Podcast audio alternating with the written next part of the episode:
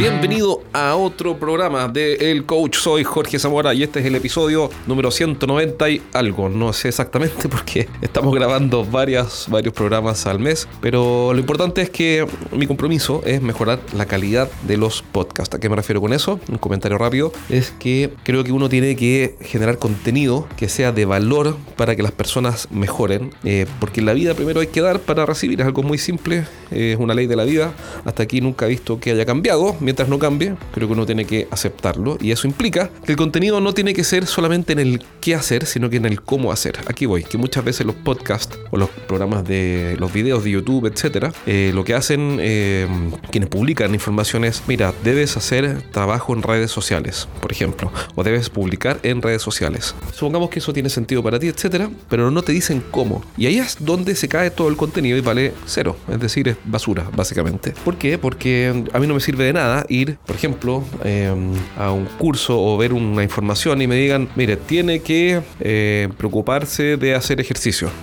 bueno, muchas gracias, ya, ya me di por enterado, es bastante obvio. El punto es cómo. Entonces, a diferencia de eh, ese tipo de información, uno qué es lo que quiere escuchar. Mire, tres formas prácticas para comenzar a hacer ejercicio hoy día mismo sin tener que comprar zapatillas, por ejemplo, zapatillas nuevas. Estoy inventando lo que sea. Y te muestran las tres formas prácticas. Forma práctica número uno, forma práctica número dos, forma práctica número tres. En fin, el punto es que mm, estuve revisando los contenidos de algunos podcasts anteriores y creo que todavía no he dado el la suficiente eh, calidad de información como para que alguien que escucha esto pueda progresar definitivamente sin ni siquiera tener que llamarme, contratarme, pero ni siquiera enviarme un email o algo. Entonces, eh, voy a, mi compromiso es mejorar esto. Eh, no va a ser fácil porque tengo que hacer un recableado neuronal. No sé cómo se dirá. entrevisté hace un tiempo atrás a una persona experta en neuromarketing, así que no sé cómo se dice esto, pero, pero en el fondo tengo que reprogramar mi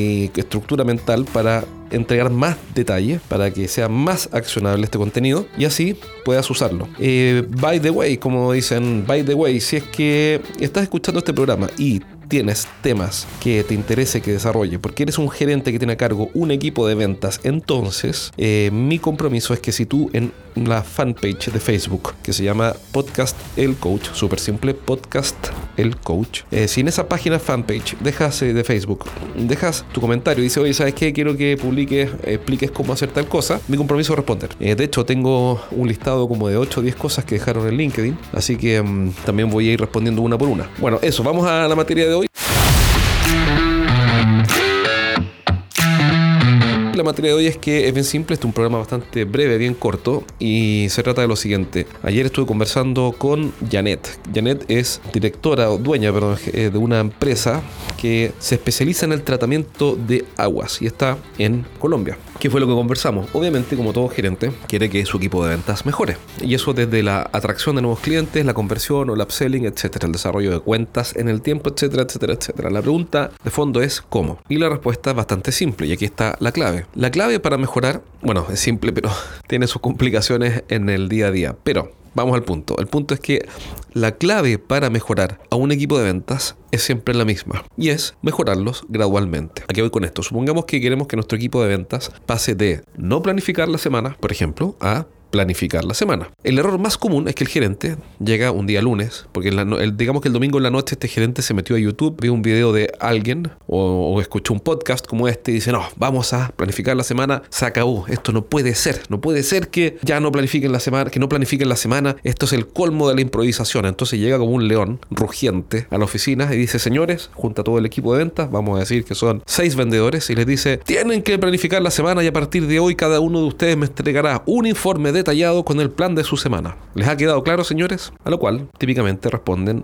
sí, por supuesto nos quedó muy claro. ¿Qué es lo que ocurre después? Absolutamente nada. ¿Por qué? Porque es muy difícil que eh, alguien persevere, me refiero a el gerente, o, y también me refiero a los vendedores, que alguien persevere en una nueva metodología, en un cambio, en un cambio de conducta, cambio de hábito, solo porque alguien llegó, vio un video en YouTube o escuchó un podcast como este y les dijo, ¿saben qué? Deberíamos cambiar y ahora ustedes planifiquen la semana. Eso no va a ocurrir. Podrán hacerte caso el día 1, el día lunes, el martes, el miércoles, pero ya el viernes o, la semana siguiente, eh, ya nadie va a estar haciendo lo que dijiste. O digamos que esos súper disciplinados va a durar cuatro semanas. Este impulso, estos bríos, estos nuevos aires y ganas de prosperar y de cambiar cambiar el método, van a durar 3-4 semanas en el mejor de los casos. Entonces, ¿cuál es la receta? Es muy simple. Es hacer un programa, un plan. Un plan me refiero a un calendario, ni siquiera un plan sofisticado, me refiero a un calendario. Y comenzar a trabajar con un vendedor. Y aquí está el secreto. No con todos los vendedores. Es sencillamente tomar a uno y llegar a un acuerdo con él. Un acuerdo formal. Carlitos, mira, queremos comenzar a planificar la semana porque, y explicar el por qué,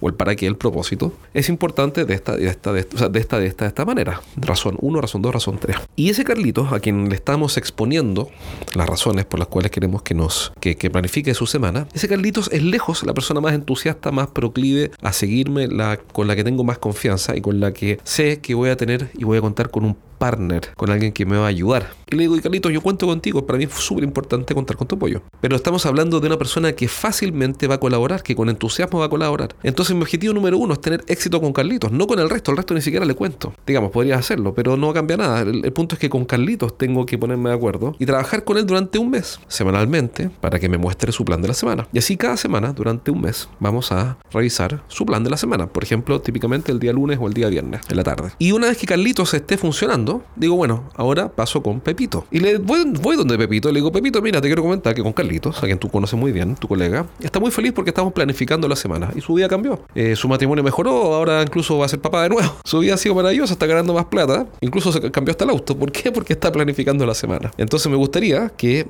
eh, tú también dieras este paso.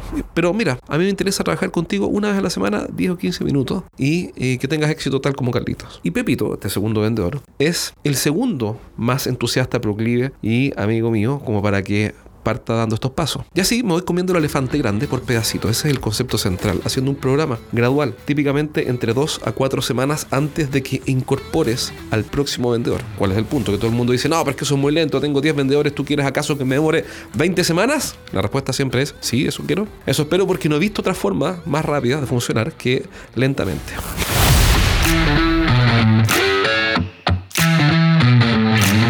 Stephen Covey, que murió, falleció, ahora está su hijo, decía en su libro Los siete eh, hábitos de la gente altamente efectiva, que con las personas lo rápido es lento y lo lento es rápido. Esa frase nunca más se me olvidó, me acordé de esa frase para siempre. A veces la escucho en la noche, no, eso es mentira. Pero, pero me acuerdo siempre de esa frase porque no falla, es una ley del universo, de la creación, de, de como quieras llamarlo.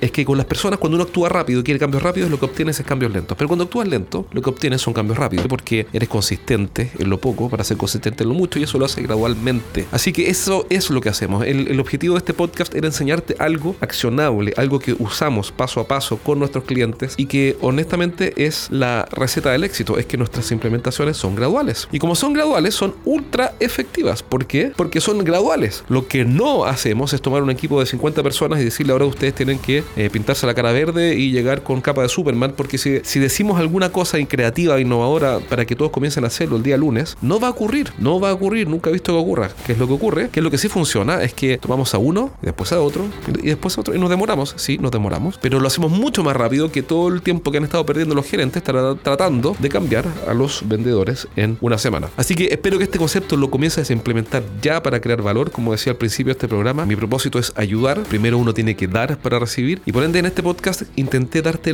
más detalles de cómo hacer algo que te funcione para que tu equipo de ventas finalmente despegue. Si crees que este programa puede servirle a alguien más, compártelo, y por supuesto si quieres que te ayudemos con tu equipo de ventas, puedes contactarme al correo jorge estrategiasdeventa.com. Un abrazo y nos vemos pronto.